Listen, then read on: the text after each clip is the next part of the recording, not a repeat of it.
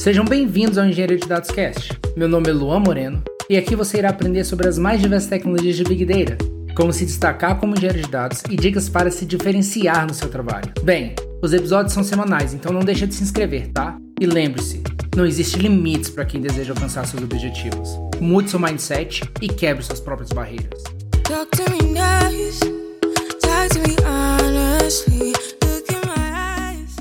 E aí, pessoal, beleza? Bem, super animado, a gente está voltando de férias longas, né, Matheus? Aí mais de dois, três meses sem, sem aparecer por aqui.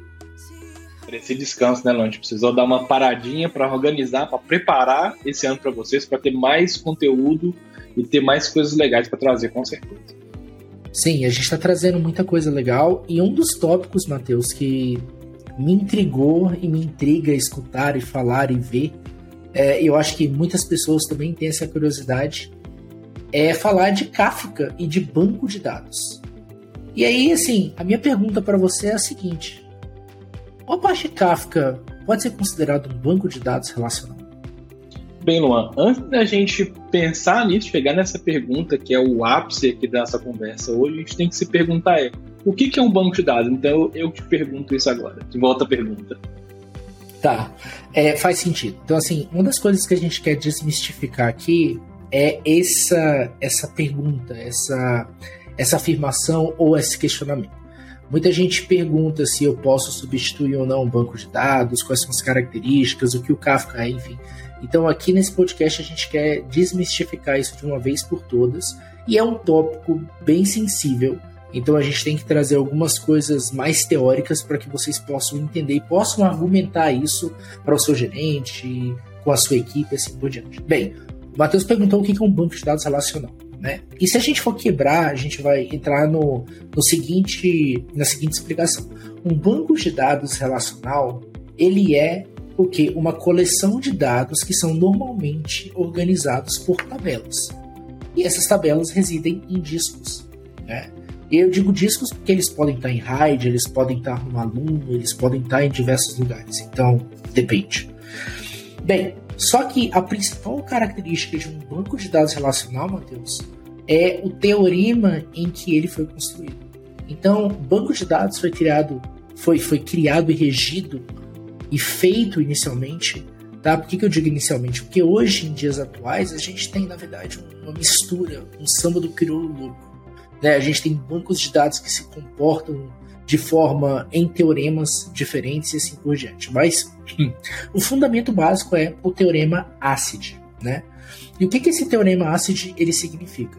Então, ACID significa atomicidade, consistência, isolamento e durabilidade. Então, para que o Matheus possa me contextualizar e eu, e eu acreditar nesse papo ou não, se o Kafka pode ser um banco de dados relacional, a gente tem que quebrar esses conceitos. E eu digo isso porque teve um cliente que a gente teve uma discussão muito grande, né, Matheus? Você lembra? Sobre quando a gente falou que o Kafka poderia ser considerado um banco de dados relacional. Você lembra dessa, Lembro. Desse, ponto? Lembro, e, a, é, é normal até essa resistência, sabe? um pouco de confusão às vezes, quando a gente fala isso, porque, é igual não vai explicar, a gente vai entrar bastante nesse podcast, é pensar o seguinte, gente, calma, que que faz um banco de dados e se essa tecnologia ela tem essas propriedades para reagir a esse modelo. Se ela tem esse modelo também, quer dizer que simplesmente porque a, a, você usou de uma forma, você não pode fazer uma mutação nela, já tem isso nativo dela, gente, né? coisas que já estão nela, se eu posso alterar e assim eu atingir o, o que eu preciso, que no caso aqui é, é um banco de dados ou não é. É, então vamos falar o seguinte: é um banco de dados ou não é o Kafka? Né? Então vamos primeiro quebrar o conceito de ACID. Vamos quebrar ele aqui e explicar um pouquinho rapidamente. O que é atomicidade? Atomicidade está vinculado a atômico. Né? E o que, que é ser atômico? Ou seja, uma operação ela é 100% feita ou ela não é feita. Então não existe meio termo nessa transação. Então, quando você está fazendo qualquer interação com o banco de dados, você está mexendo na estrutura, você está alterando, criando estruturas, aquela operação que está sendo realizada dentro dele, ela tem que ser atômica. Ou seja, ela tem que ser tudo ou nada. O segundo ponto é consistente.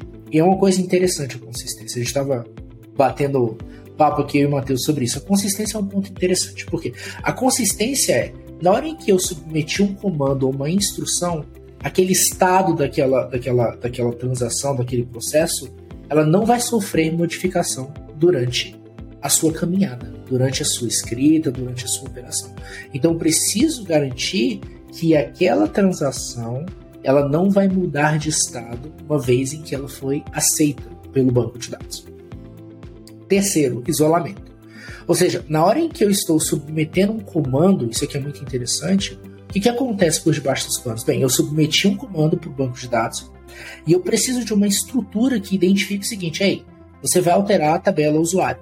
Existe alguém naquele momento que está fazendo essa, uma modificação que você possa ser impactado ou não? Então, quem faz isso, na verdade, é um cara chamado Lock Manager. E ele está aí em todos os bancos de dados relacionais, talvez com nomes diferentes, mas é a mesma arquitetura. Da bancos de dados relacionais regem a mesma arquitetura. Então, MySQL, Postgres, MariaDB, SQL Server e assim por diante. Tá? Então, ele vai te determinar o seguinte, cara, essa sua transação ela pode ser aceita, o estado dela não vai mudar, ela vai ser atômica, então ela vai ser tudo ou nada, e ele vai garantir o isolamento. Aquela instrução vai ser única e ela não vai ser vista por outras. Ou seja, ninguém pode colidir com você no momento em que você está isolado num processo. E por último, durabilidade. Uma vez em que o registro foi colocado no banco de dados, ele retornou para você uma mensagem de sucesso, aquela informação tem que ser depositada lá. Bem, isso explica bem shallow, bem pouquinho sobre o que são transações ácidas, mas traz essa ideia de vocês do que é conceitualmente isso. Bem, mas aí eu pergunto para Matheus, existe uma diferença, Matheus, bem legal, que é a diferença entre banco de dados relacional, entre NoSQL. E aí eu queria um pouquinho da sua, do seu input nisso aí. Beleza, gente. Então, assim, o mercado mudou, a gente percebeu, né, ao decorrer dos anos, tem que existir uma necessidade de além, além do relacional, tá? Então, existe uma rixa, de certa forma, ah, relacional, não relacional, mas cada um tem o seu propósito para o mercado. Então, foi criado, então, um tipo de armazenamento de, de banco de dados em que é not only SQL, não é somente SQL. A gente foi criado um outro teorema, tá, separado do ACID, para poder ter uma flexibilidade em alguns pontos ali que o ACID não estava. Tá? Então, ele, ele, a ideia é tangir pontos em que o transacional tradicional que a gente conhece, ele não conseguia atender. Então, aí veio o NoSQL, tá? que a gente chama hoje, carinhosamente, tem um teorema CAP. Então, Juan, eu quero que você, assim, vamos fazer um, um bate-bola aqui. Fala um pouco para mim do Teorema ACID, de quem criou, desses caras é, trabalhando no é, projeto. Isso é muito importante. É, a, a, gente aqui sempre tenta trazer um conteúdo de qualidade para que vocês possam levar isso para a empresa de vocês, levar isso para a vida de vocês. E eu, eu sempre bato, eu e o Matheus, a gente sempre bate na tecla da excelência profissional. E essa excelência profissional ela vem com base ela vem com pilares, ela vem com solidificação do que acontece por debaixo das panas. Uma vez que você entende o que acontece por debaixo, quais são os teoremas, fica ridiculamente mais fácil de entender as tecnologias e como elas se comparam entre elas. Bem, mas, bem, falando do que a gente chama de teorema ACID, algumas coisas interessantes, né? O teorema ACID, não que ele veio especificamente para o banco de dados, ele foi criado, né? E aí existem três nomes muito importantes aqui. O primeiro nome é o Andreas Helter, Theo Harder, são os dois caras que trouxeram o conceito e a ideia do teorema de ACID. Entretanto, o Jim Gray pegou a pesquisa desses dois caras e aprimorou para que realmente fosse colocável dentro de bancos de dados relacionais. Então, antigamente, pelo Andreas e pelo Theo, a gente tinha o teorema por si próprio. Então o Gray foi o grande cara que trouxe essas informações e conseguiu fazer com que elas fossem solidificadas dentro de bancos de dados relacional. E isso é interessante, porque o Jim Gray ele recebeu um Turing Award em 1998, que é o Prêmio Nobel da Computação. Né? Poucas pessoas têm isso no planeta. E aí é uma, é uma história bem trágica, na verdade, porque foi em 2007, né, Matheus? 2007. Ele foi velejar. Uhum. Ele foi velejar em 2007 e até hoje nunca mais foi visto. Né? e inclusive a Microsoft tem um laboratório em Seattle chamado Jean Grey Labs, é, onde eles criam e trazem novos experimentos e coisas é, para o mercado, é, justamente por causa do Jean Grey. O Jean Grey trabalhou na Microsoft durante muitos anos. Bem, então a gente tem o teorema ACID propriamente dito. E aí, Matheus, a minha pergunta é: e o teorema Cap Base? Então, gente, é, além do ACID, foi criado, como eu falei, de, de, por causa da demanda de mercado, por causa da necessidade de uma, não digo que evolução, mas de outras, outros pontos que a ACID tangia, não tangia, a gente trouxe, foi criado o teorema CAP, tá? Que o quê? Consistência, é, a disponibilidade, tá? Availability, e partition tolerance, que é a tolerância à partição. Só que, qual que é a grande diferença tá, do ACID? Para um banco de dados relacional ser considerado um banco de dados relacional, ele tem que atender todo o ACID.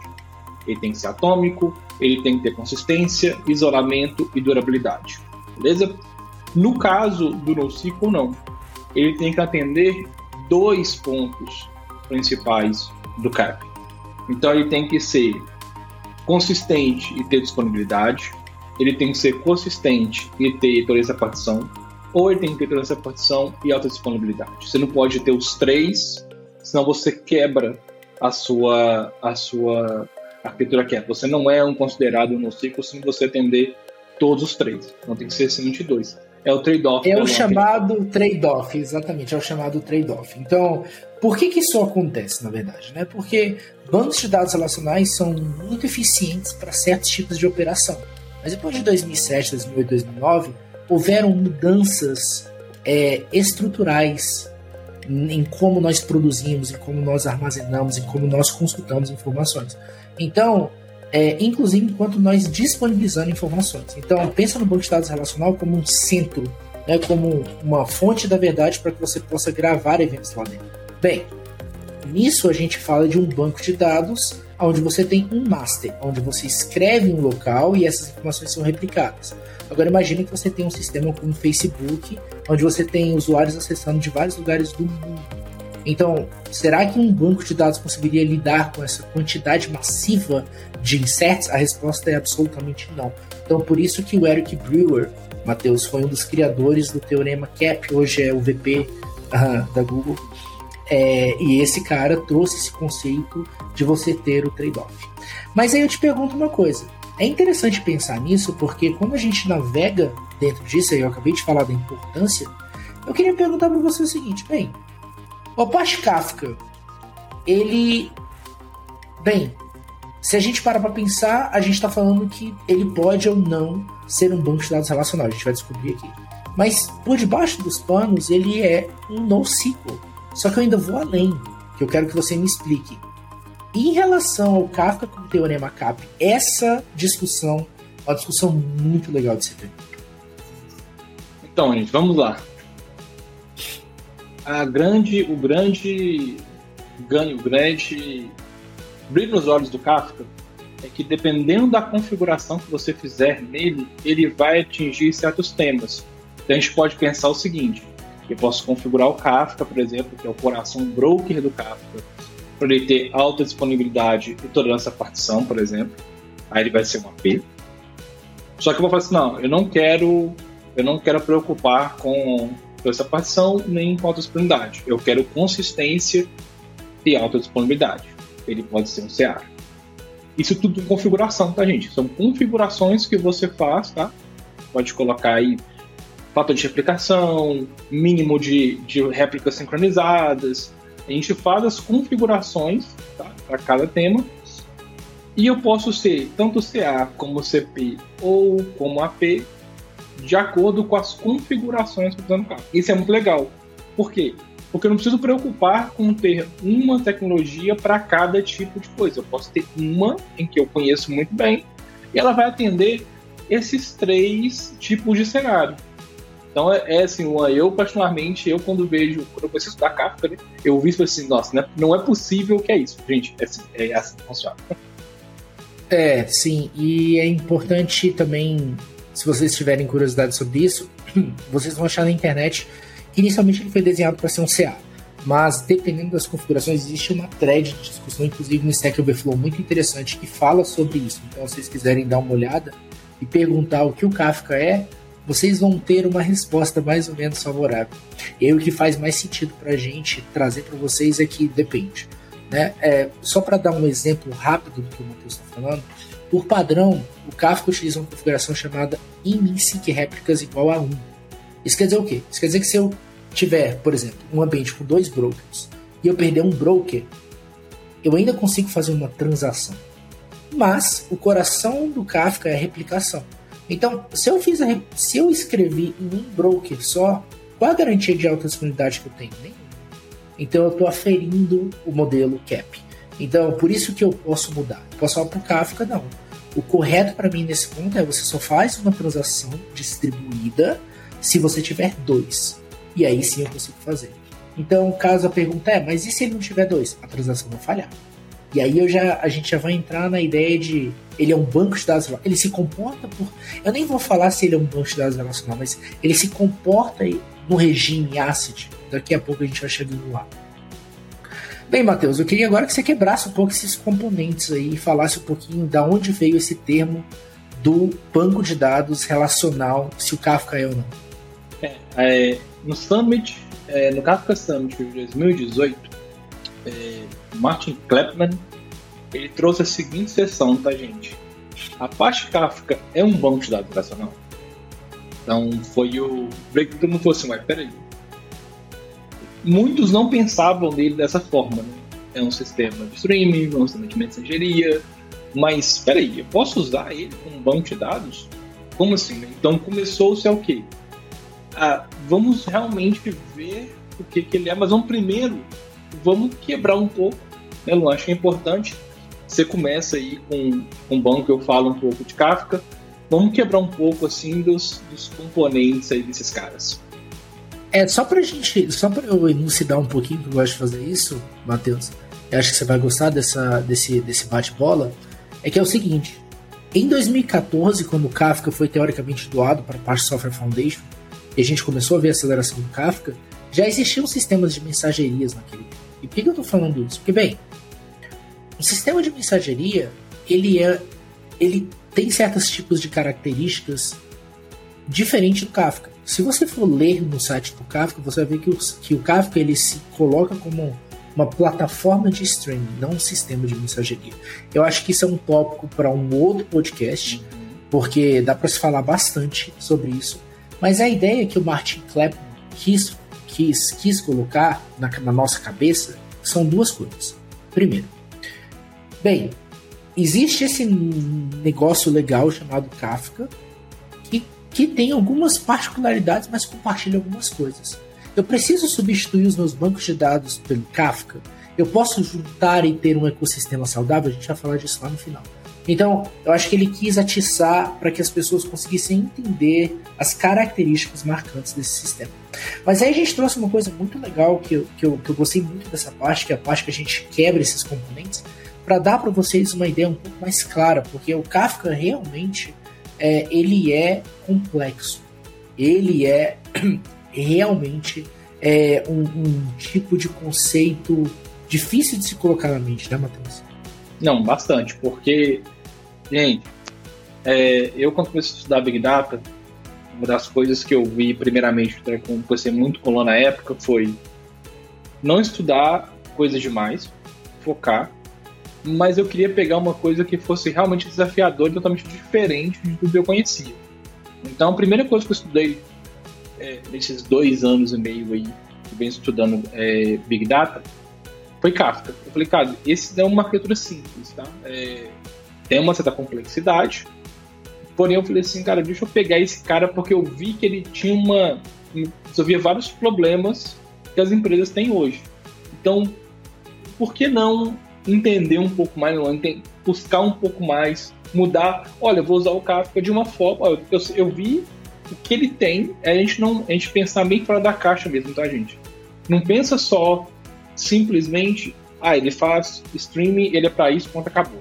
Não, o que, que ele tem de. O que, que ele faz bem? O que, que ele tem de, de, de componente legal que às vezes um problema que eu tenho na minha empresa ele soluciona. Coloca, testa, vê, porque às vezes você pode entregar um case para a comunidade de algo que ninguém usou ainda, ninguém pensou, oh, pô, ninguém pensou nisso aqui. Coloca a prova, e gente, sempre documentando, mostrando, assim, lógico, né, aprovação da empresa, as empresas hoje estão muito abertas a isso, mostra o seu case, é super legal de ver isso, né, Luan? Ver isso, ver isso tomar forma, é bem interessante. Sim, ele é um tópico convoluted, ele é um tópico complexo, porque a gente vai falar agora por quê. Bem, quando a gente pega o banco de dados, aí vamos pensar um pouquinho mais simplório, tá? A gente quebrou em quatro componentes aqui para ficar mais fácil da gente entender e dissecar esse cara. Se a gente pensa no banco de dados relacional, a gente vê o seguinte: primeira camada, armazenamento. Então eu tenho teoricamente uma engine interage com o subsistema de discos, né, que pode estar no Windows, pode estar no Linux, enfim, e esses caras são regidos pelos arquivos de dados, arquivos de log dentro de um banco de dados relacional. Você tem a primeira camada de armazenamento, onde os dados são colocados. O segundo momento é as transações. Né? Então eu vou interagir com esse sistema através de transações. E no banco de dados, essas transações são regidas pelo teorema ACID, que a gente já falou dele. Bem, existe agora duas coisas muito importantes. A gente tem a camada de processamento dentro de um banco de dados. Essa camada de processamento pode ser vista de diversas formas. Né? Mas uma das formas que eu quero colocar aqui é que essa camada de processamento ela é responsável por receber uma consulta SQL, né, que é traduzida no código de uma forma em que a engine consiga entender né, e buscar essas informações através de um processador, porque dentro de um banco de dados relacional você tem o processador também. Só que o armazenamento o processador e o sistema de queries estão acoplados no banco de dados relacional. Então isso faz o quê? Isso te traz o quê? A capacidade de você consultar de forma eficiente, de ter um engine que vai fazer tudo para você em um local só. Só que aí, Matheus, se a gente divide esses caras, a gente tem lá na parte de banco de dados o Query Optimizer, que é um engine desenhada, escrita e feita para otimizar consultas que são executadas num banco de dados. E é excelente para que você possa tanto fazer consultas hoje relacionais como consultas analíticas também. Agora me explica um pouco se a gente for quebrar o Kafka dessa forma. Se a gente quebrar o Kafka dessa forma, como que a gente conseguiria conversar em termos de conseguir se equivaler a um banco de dados? Beleza, então vamos lá, gente. Seguindo a mesma linha que o Luan acabou de explicar. A gente começa com armazenamento. Como é que o armazenamento do Kafka funciona? eu tenho um broker, e penso no broker como sendo um servidor, o core principal do, do, do Kafka. Dentro do broker, eu divido meus, meus dados em partições. Mas a gravação desses dados, que seria a parte física, onde realmente é gravado dentro do broker, eu vou lá e consigo ver esses arquivos, são os segments, são os segmentos. Então, eu não tenho, por exemplo, igual o Luan falou assim, ah, eu tenho atividade no de log. Não, eu tenho, eu lo, é, broker, eu gravo, eu chamo o broker para gravar, gravo em partições, separo segmento em partições, e eu tenho dentro do broker, eu tenho um segmento, tá? que é a parte mais baixa, onde meu dado realmente está acontecendo ali. Transação, eu tenho ACID, só que eu não vou explicar isso agora. Eu, a, gente tem uma, a gente tem uma, a gente tem uma explicação direitinho de para entrar em cada detalhe do ACID, como fazer o ACID do Kafka. Mas tem ACID do Kafka. Processamento. O processamento é desacoplado, então pensa da seguinte forma. Eu tenho meu, meu Kafka e eu tenho uma coisa chamada umas APIs, por exemplo, do Kafka Streams, tá? que lá que eu faço, ou o KCDB. São aplicações que estão, que é somente do Kafka, só que elas estão externas ao, ao Kafka. Então é desacoplado, é fora. E para query de dados, tudo que consome, tudo que ler dados no Kafka, a gente, a gente chama de consumer. Tá? Então eu vou ler dados de um tópico, que o tópico é a tabela lógica dentro do Kafka. Eu vou ler esses dados através de um consumer. Então tudo no dado, tudo que lê dentro do Kafka é, considerado um consumo. Até essas aplicações de processamento que eu acabei de explicar, elas também, pra no momento da leitura, elas vão ler como consumo. Qual que é o ponto interessante, Luan, que eu gostaria de elucidar aqui um pouco, quando a gente fala de consulta em Kafka, e a gente pegar comparativo com o banco de dados, tá? um banco de dados, como o falou, a gente tem um Query Optimizer, a gente tem uma engine específica para otimização de queries. Ou seja, se eu tiver queries muito complexas, esse cara ele vai preparar antes um plano de execução para assim eu poder executar da melhor forma possível dentro daquele banco de dados. Tá? Isso acontece em todos os bancos. No Kafka, não. No Kafka, eu não tenho uma, uma, uma engine específica para otimização dos meus recursos ainda. Tá? É legal, porque eu deixo essa responsabilidade para o consumidor. Exatamente. Porque arquiteturalmente é como o Kafka foi desenhado. Ele foi desenhado de uma forma para ser desacoplado. Mas aí no final das contas, pessoa, ah, talvez quem está escutando a gente pergunta assim: tá, mas o Kafka é bom para fazer queries? A resposta é não, ele não foi desenhado para isso. Ele é um sistema de armazenamento, posteriormente desenhado para ser um sistema de processamento extremamente eficiente Entretanto, ele não é o cara para que você possa fazer query. Por mais que você tenha o KSQL DB, que é um consumidor nível SQL, você ainda tem que trazer para a engine essas informações, diferentemente de quando você está no banco de dados relacional que você tem um Query Optimizer. Por quê? O Query Optimizer recebe aquela instrução, pensa e planeja o que ele vai fazer, consulta a engine da forma mais otimista, mais otimizada possível e retorna somente o que é necessário para ti. Então, por exemplo, para a gente pensar aqui num, num, num, num, problema bem interessante de caso real, Matheus. Eu estou dentro de um banco de dados relacional e eu quero consultar, eu tenho uma tabela com 100 mil registros, eu quero consultar todo mundo que está com o estado ativo. Então eu vou lá, faço uma consulta, dou um where, estado igual ativo. Nessa hora, eu recebo essa instrução, eu faço o parse, eu faço o compiler dessa informação, eu passo para a engine, para o query processing, que passa para o cara que vai criar o plano de execução e ele vai me trazer exatamente só o que, o que realmente está lá. Ele vai me retornar. Diferentemente do Kafka. O Kafka vai fazer isso da seguinte forma: eu tenho um consumidor e você tem duas formas de ler. Ou você lê do latest, ou você lê do Earliest. Do earliest. Ah, Luan, mas eu sei que tem formas mais avançadas de ler. Sim, você tem que saber o offset, mas é muito difícil você saber qual offset que está aquele dado. Então, normalmente, ou você vai ler tudo, ou você vai ler a última vez que você foi. Então, para esse cenário, olha só que interessante, para esse cenário, o que, você teria que fazer? Você teria que ler os 100 mil, trazer para o consumidor e depois fazer o quê? Filtrar essas informações. Por que, que o Spark e o Kafka é o Match Made in Heaven, porque o Spark é um engine de computação em memória. Então, quando ele traz essa informação para cá, consultar em milissegundos, mas a gente não vai entrar nesse detalhe também. Mas eu espero que fique claro a diferença desses dois caras, Matheus. Isso mesmo. Então, assim, é importante, é bem importante vocês entenderem que o Kafka não foi feito para consulta. O banco de dados foi feito. Tá? Tomem muito cuidado nisso. Ah, vocês falaram, vou dar exemplo, chegar no final, explicou, entendi que pode ser um, por exemplo, tá, gente? Deixa eu mostrar que pode ser um banco de dados, por exemplo. Cara, não é falar que ele vai ser a melhor forma de consultar, tá? Toma cuidado com isso. Muito cuidado com, com ah, eu. Porque ele faz, ele faz tudo do mesmo jeito, da melhor forma possível?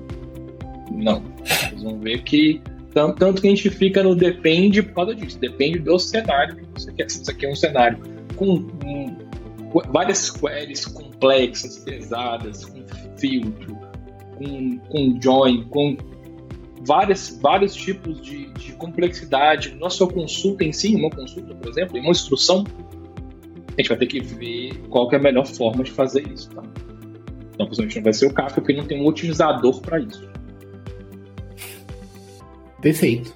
E aí, Matheus, deixa eu te perguntar o seguinte: a gente, eu quero que você me explique súmula transações no Kafka. E aí a gente vai começar a fazer essa comparação de banco de dados relacional e Kafka. Acho que a gente já está no momento em que a gente entendeu a contextualização, entendeu o que, que são teoremas, entendeu o que, que rege cada um deles. Acho que agora é a hora de expor como Kafka faz transações ácidas dentro dele. Ótimo. Enlighten me. Vamos começar com ácido, né? Atomicidade. Como é que o Kafka garante atomicidade, tá? quando o produtor, ou seja, quem vai produzir o dado no Kafka, ele está configurado com a idempotência. O que, que é isso? É a garantia que aquele dado vai chegar ordenado e não duplicado. Beleza? Cheguei, gravei, não tem duplicado, não tem tipo. Muito cuidado, tá? Essa configuração, ela tem que. Eu sempre falo com o pessoal em treinamentos, em lives, quem me pergunta no, manda, manda é, mensagem privada, você fala, gente, tome muito cuidado, é, lê bastante, entende de potência, tá? que é um tema na computação distribuída, o pessoal fala bastante, é, é extenso, mas o Kafka garante isso, tá? É você habilitar a idempotência para a atomicidade. Yeah, e, a idempotência, é. e a idempotência também me fala o seguinte, independentemente da quantidade que eu rode aquela instrução ela nunca será diferente, ela sempre será a mesma.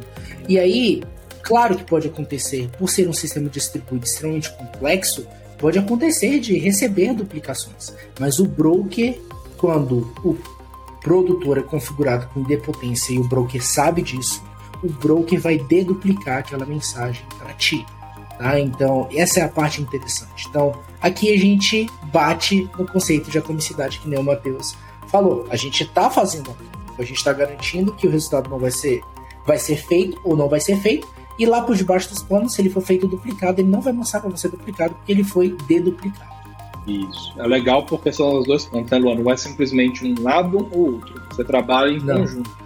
É quem produz Exatamente. e quem recebe. Tem que ter cuidado nas configurações, tá? Consistência que é o C. Ou, ou seja, garantir que aquela, que aquela operação, quando ela acontecer, ela não vai ter nenhum tipo de alteração. Utilização de partição.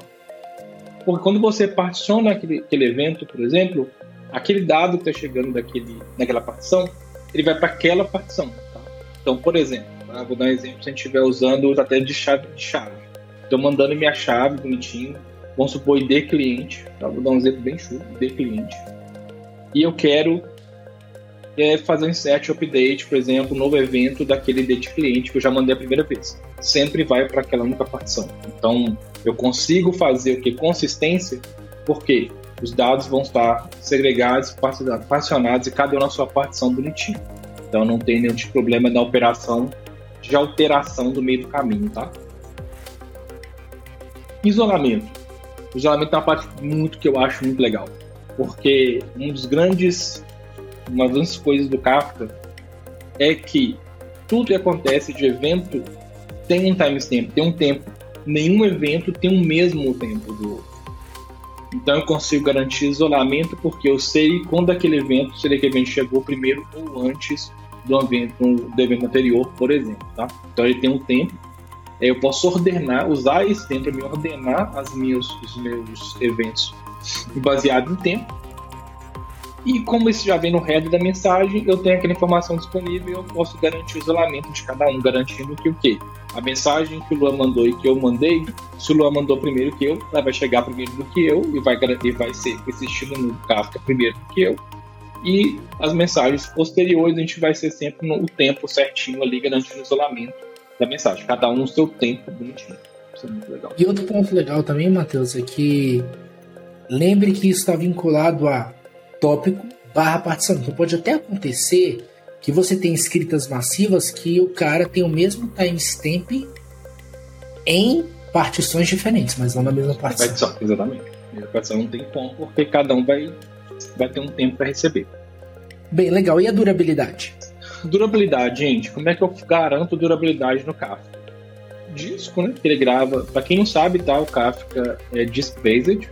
Ele é baseado em disco, não é em memória e eu posso aplicar fator de replicação, em que eu falo o quê? Esse, esse tópico aqui, quando ele chegar evento nele, você vai, vamos supor, eu quero que ele seja em três brokers diferentes. Ele vai ter o dado sempre em três brokers. Então, eu garanto ali a durabilidade que aquele dado vai persistir e eu vou ter disponibilidade daquele dado quando acontecer. Então, tem a durabilidade desse dado. Luan, fala um pouquinho de transação, então, já que, já que eu falei sobre ACID, fala um pouquinho de transações para a gente Bem, tem um ponto muito importante que é quando a gente olha para Kafka, existe muito aquela pergunta do seguinte: ah, para que, que eu vou usar Kafka no Azure? Por que, que eu vou usar Kafka contra os serviços de Azure uhum. e AWS, por exemplo. Quando a gente pega ali os, as comparações equivalentes, que seria AWS Kinesis, Google PubSub e Azure Event Hubs, por exemplo, existem outros, né? É, quando a gente olha esses caras, aonde é que realmente o Kafka brilha, né?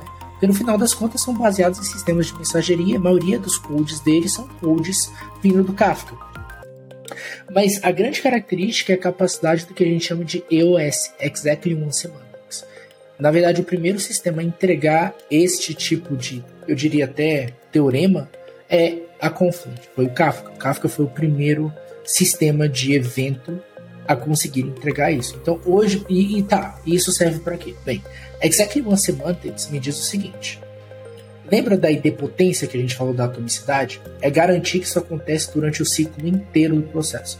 Então eu tenho um produtor que escreve, eu tenho um processador que lê e processa e eu tenho um consumidor que lê todo esse ciclo, quando você cria um pipeline em real time, ele pode ser exactly one semantics, dependendo das tecnologias que você está utilizando. Então, por exemplo, se você pegar o Spark de novo, por que, que é match made in heaven, né? Porque o Spark Structural Streaming oferece exactly one semantics out of the batch pelo com Kafka. Então, você está lendo do Kafka, ele vai ter a deduplicação automática se por um acaso aquele consumidor tiver algum glitch de internet ou ele lê duplicado, você não vai ver isso. Então isso quer dizer que você consegue fazer desde o nível de cliques no site até um nível transacional dentro da sua empresa, porque você vai garantir atomicidade, consistência, isolamento e durabilidade. Isso foi garantido em junho de 2017 a partir da versão do Kafka 0.11. Então, a partir do 0.11 você tem a habilidade de utilizar aqui uma Semantics.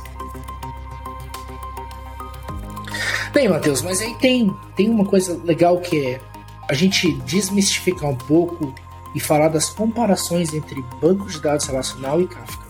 Então eu queria que a gente falasse um pouquinho da retenção no banco de dados e a retenção no Kafka. Né? Deixa eu começar com a retenção no banco de dados e aí você fala do Kafka. Bem, a retenção no banco de dados, normalmente a gente tem um processo muito famoso chamado Purge, Data Purge, né? Porque a gente sabe que armazenar teras e teras de dados dentro de um banco de dados não é realmente o grande forte de um banco de dados relacional.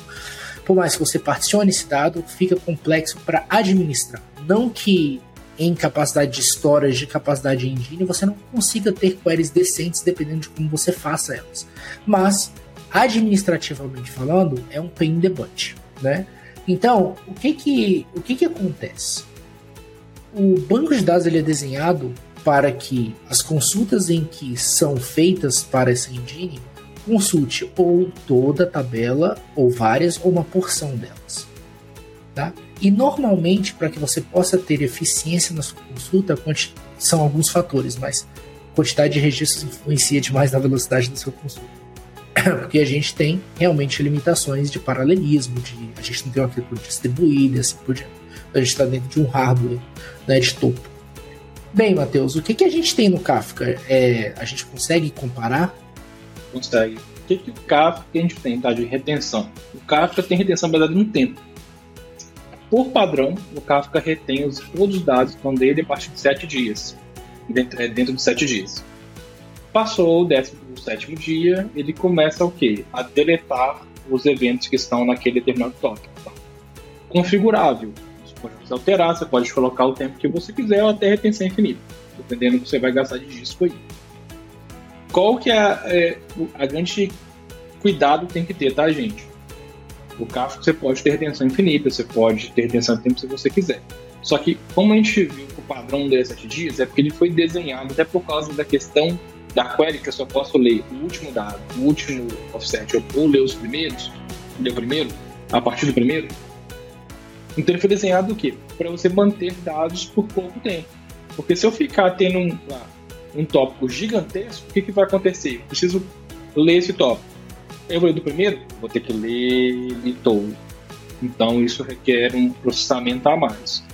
Então para a gente ter bastante cuidado, eu posso usar também para o Kafka, para esse, esse tipo de deployments dele, é, tirar de storage dentro do, de provedores de nuvem, só que em questão de configuração, é, está longe. Tem retenção baseado em tempo, que eu sugiro, tá? Sempre olhar o use case e fazer customizações baseadas. Isso é retenção. Você pode colocar em nível broker, tá, gente? O servidor core principal.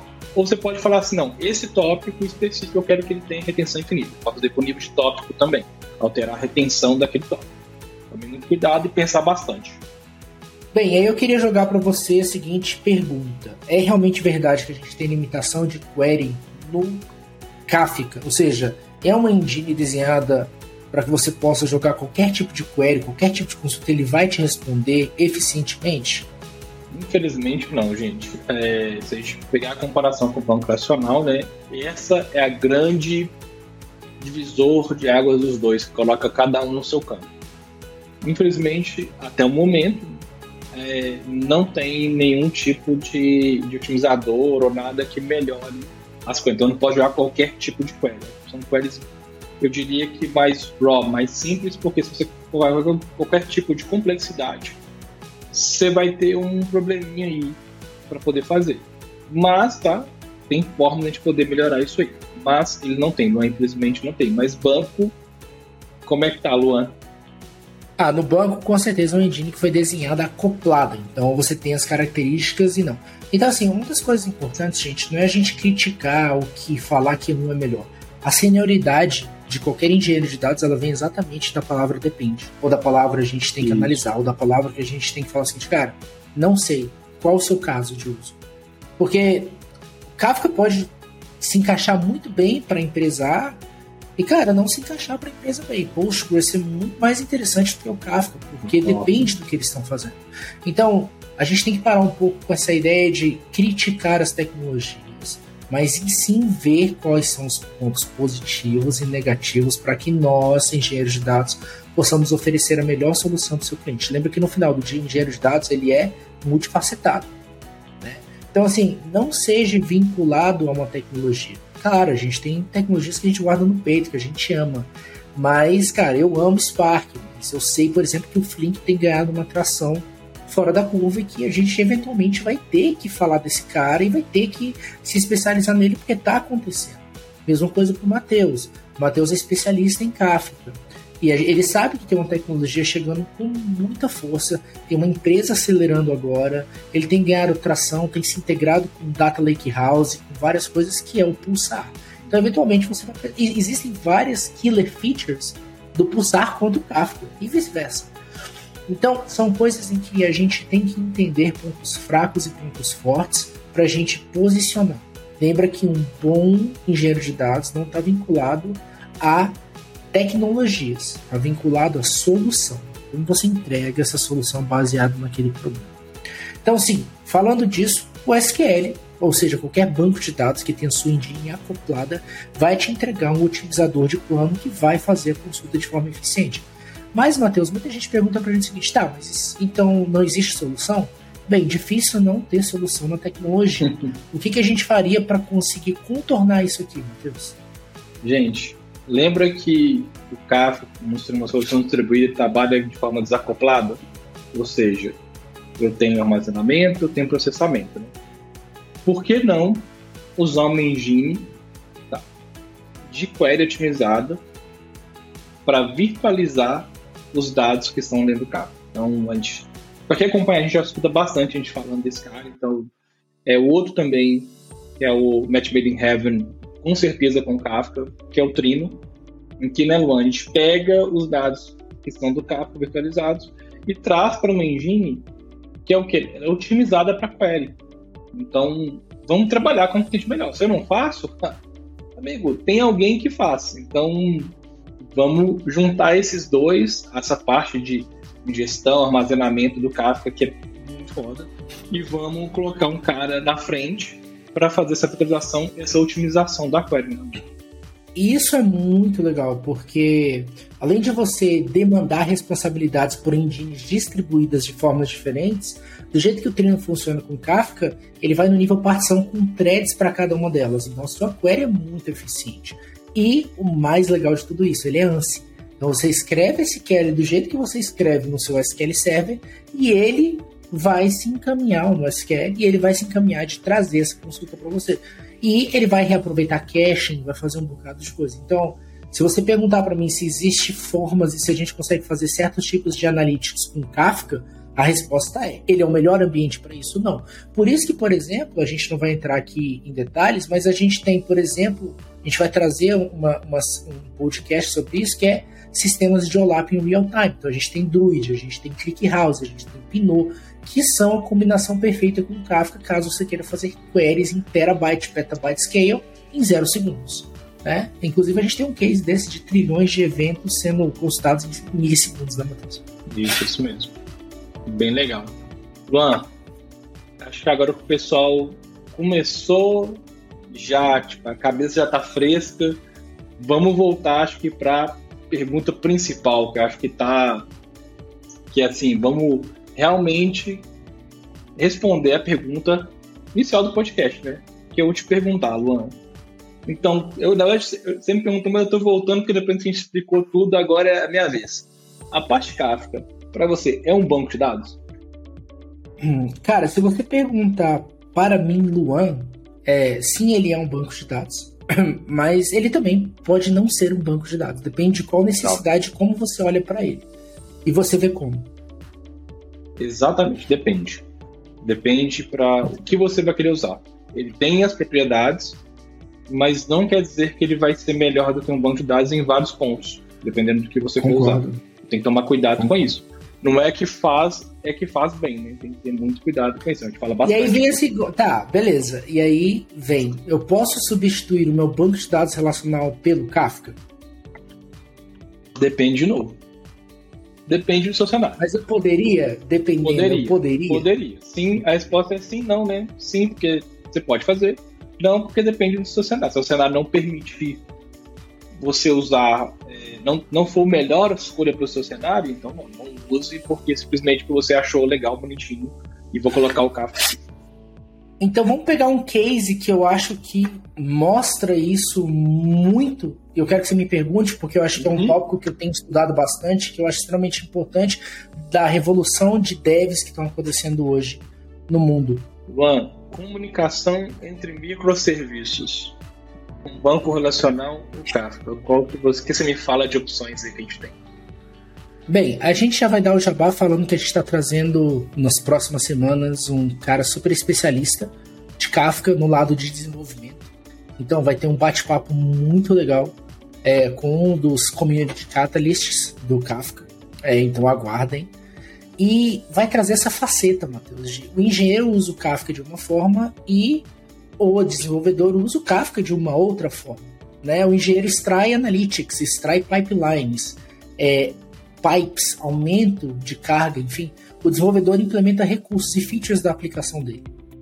Mas uma coisa que distingue muito bem o banco de dados, o Kafka, em relação a microserviços, que hoje é o que todo mundo utiliza, né, até por causa da era de containers e assim por diante, é a seguinte: se a gente tem normalmente né, um microserviço em um banco de dados, você tem 100, 200, 300 plus microserviços na sua empresa, o que, que você tem? Você tem diversos bancos de dados. Normalmente, um banco por microserviço, porque eles são independentes e são isolados, isoláveis completamente uma estrutura única atômica.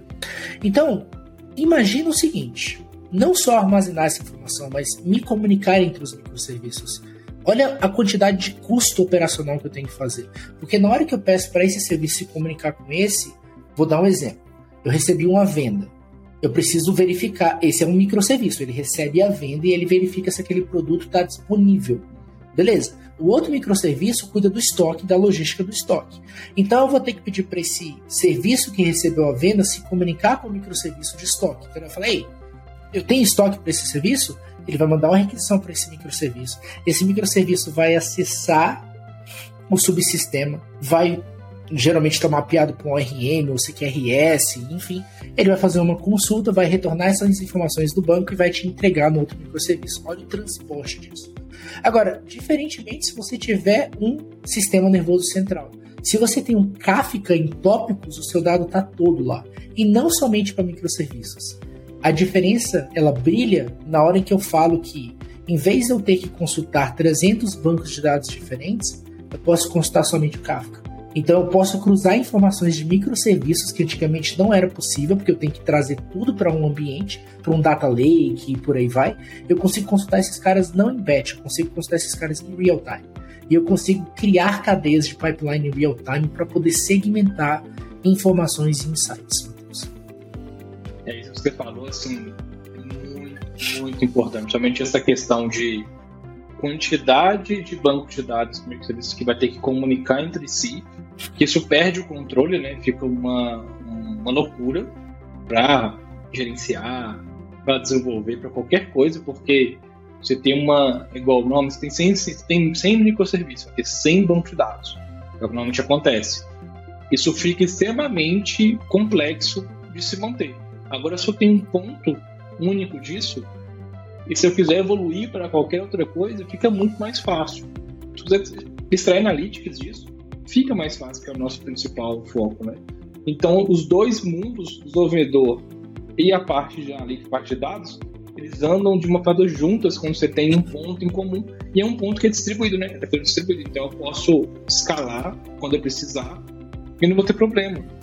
Vou ter... É, foi feito, é um, é um sistema que ele foi feito para falhar. Ele, ele funciona normalmente assim.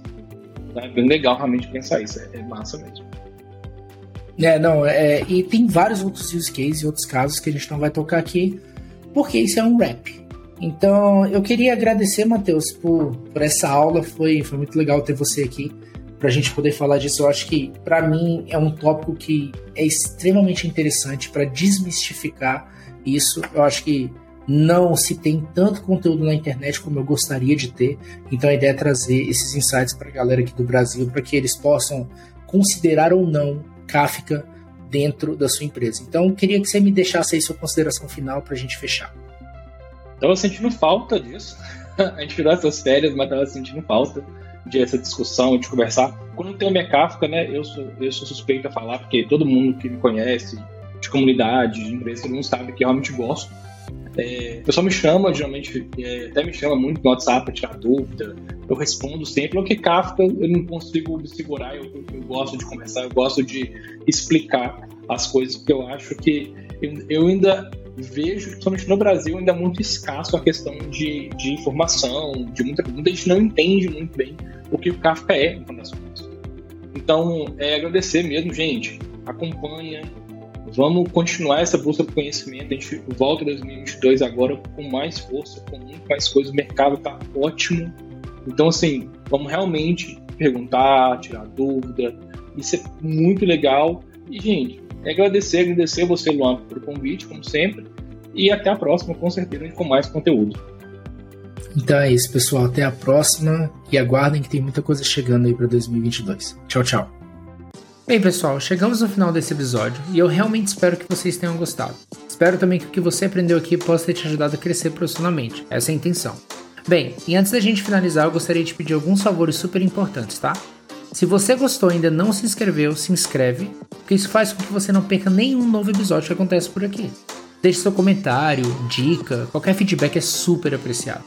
Entra no nosso grupo no Slack. Sim, nós temos um grupo no Slack chamado engenharia de dados hq.slack.com Lá a gente tem vários tópicos, diversas discussões e acontece muita coisa legal. Não perde não, tá? Recomenda para um amigo. E por fim, se você deseja ouvir algo específico ou quem sabe gravar com a gente, bem, deixe seu comentário que a gente fala com você. Obrigado por ter me acompanhado até aqui e nos vemos na próxima.